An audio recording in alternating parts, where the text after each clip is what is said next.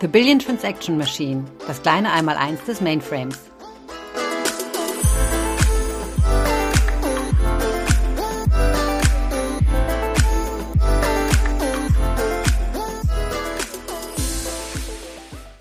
Hallo und herzlich willkommen zu einer weiteren Folge unseres Mainframe Podcast, The Billion Transaction Machine. Wir haben heute eine weitere Folge der Security Season mit mir, Felix Weisbeck, als Experte für die Security Software Themen auf der Mainframe Plattform und heute mit einem weiteren neuen Gast in unserer Security Season, dem Thomas Wiener. Thomas, darf ich dich bitten, dass du dich selbst kurz vorstellst? Ja, gerne. Hallo Felix. Ja, also mein Name ist Thomas Wienert.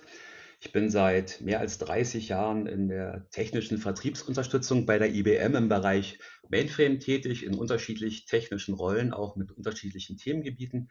Aber eines meiner Steckenpferde ist seit einiger Zeit Mainframe Security.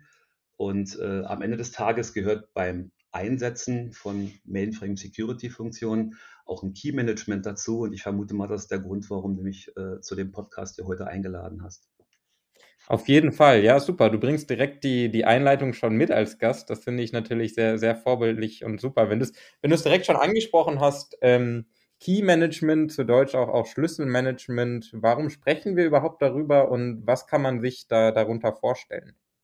Okay, da muss ich mal ein bisschen ausholen. Also immer mehr Firmen und Betriebe müssen aus Compliance-Gründen oder wollen aus, einfach aus Sicherheitsgründen ihre sensiblen und auch unternehmenskritischen Daten auf dem Mainframe schützen, durch Verschlüsselung schützen. Und wir haben ja seit dem Jahre Ende 2017 mit dem Launch der Z14-Maschine und dem dazugehörigen ZOS-Betriebssystem 2.3 umfangreiche Funktionen sozusagen im, im Portfolio, im Köcher, um, um das zu unterstützen. Und eine dieser Pervasive Encryption Funktionen nennt sich Dataset Encryption.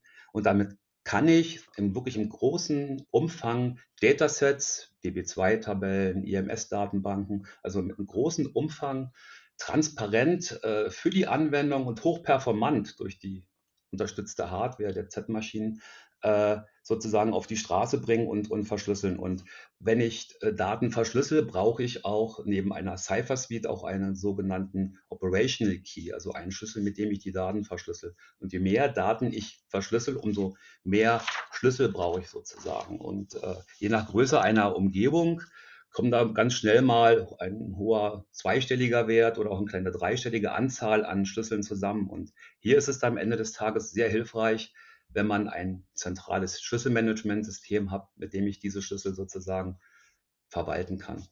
Lass mich mal versuchen, das an einem einfachen Beispiel aus dem, aus dem richtigen Leben so ein bisschen deutlich zu machen. Also stell dir vor, du betreibst eine kleine Pension, äh, hinter dir in der Rezeption hängt das holzfarbene äh, Schlüsselbrett mit zwölf äh, Schlüsseln, weil du hast zwölf Zimmer in deiner Pension und mhm. wenn jetzt Gäste kommen oder gehen, erkennst du die Gäste schon am Gesicht, am Namen, du kannst sicherstellen, dass du dem richtigen Gast den richtigen Zimmerschlüssel gibst und auch den Zimmerschlüssel wieder, wenn der Gast das Hotel verlässt, an die richtige Position an dem, an dem, an dem, an das Brett hängt. Und äh, mhm.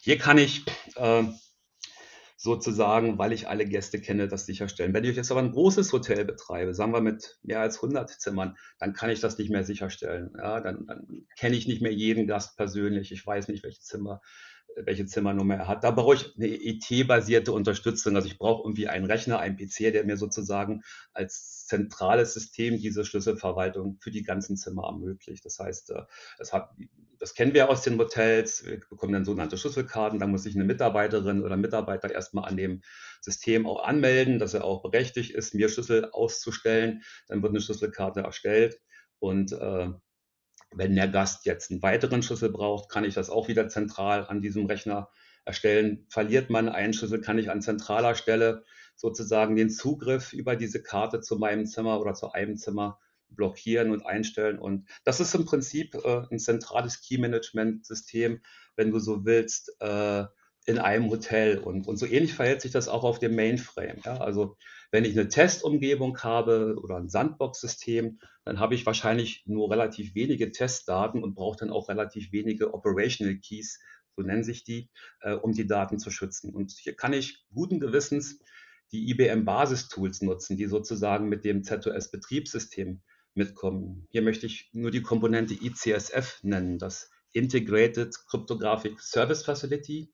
Das ist ein fester Bestandteil vom ZOS-Betriebssystem. Äh, und ich sage auch immer gerne, das ist so das Schweizer Messer äh, für kryptografische Funktionen äh, im ZOS.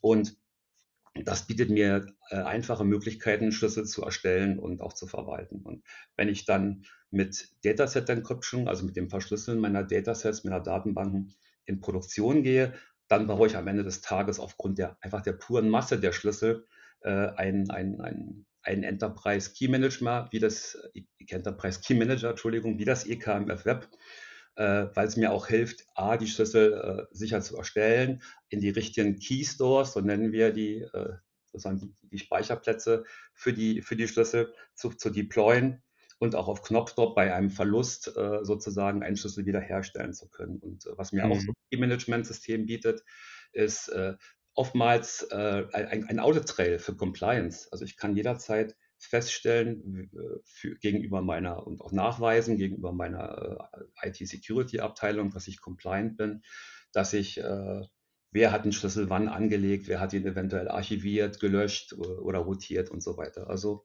das äh, Mal so als, ja, als Antwort auf deine Frage, lange Antwort auf deine Frage. Prima, ja, vielen Dank. Ich glaube, das war eine, eine riesige Menge an Informationen. Ähm, lass mich versuchen, das vielleicht nochmal so ein bisschen ähm, in, in meinen eigenen Worten wiederzugeben. Das heißt, ähm, wenn ich damit beginnen möchte, die Daten auf meinem Mainframe ähm, zu verschlüsseln, dann ähm, brauche ich dafür sogenannte Operational Keys. Und ich fand die Analogie von dir eigentlich super mit der Pension und dem Hotel wenn ich sage, ich habe vielleicht 10, 12 ähm, oder 15 Datasets, die ich verschlüsseln möchte, ähm, habe ich die Analogie zur Pension, wo ich sage, ich kenne die Leute äh, und ich weiß, welche Schlüssel zu welchem Zimmer, äh, zu welcher Person gehört. Wenn ich ein großes Hotel führe mit Hunderten oder 200 äh, Zimmern oder auf dem Mainframe Hunderte von Datasets habe, die ich verschlüsseln muss, dann ist diese Zuordnung natürlich manuell so nicht mehr denkbar und dann ähm, wenn, wenn ich dich richtig verstanden habe, kommen Key-Management-Systeme eigentlich so richtig ja, in, in Fahrt und, und äh, in die Nutzung. Wenn wir über das Schlüsselmanagement sprechen, ähm, beschränkt sich das denn, äh, was du mit dem EKMF Web äh, erwähnt hast, lediglich auf die Mainframe-Plattform oder gibt es da noch weitere Use Cases?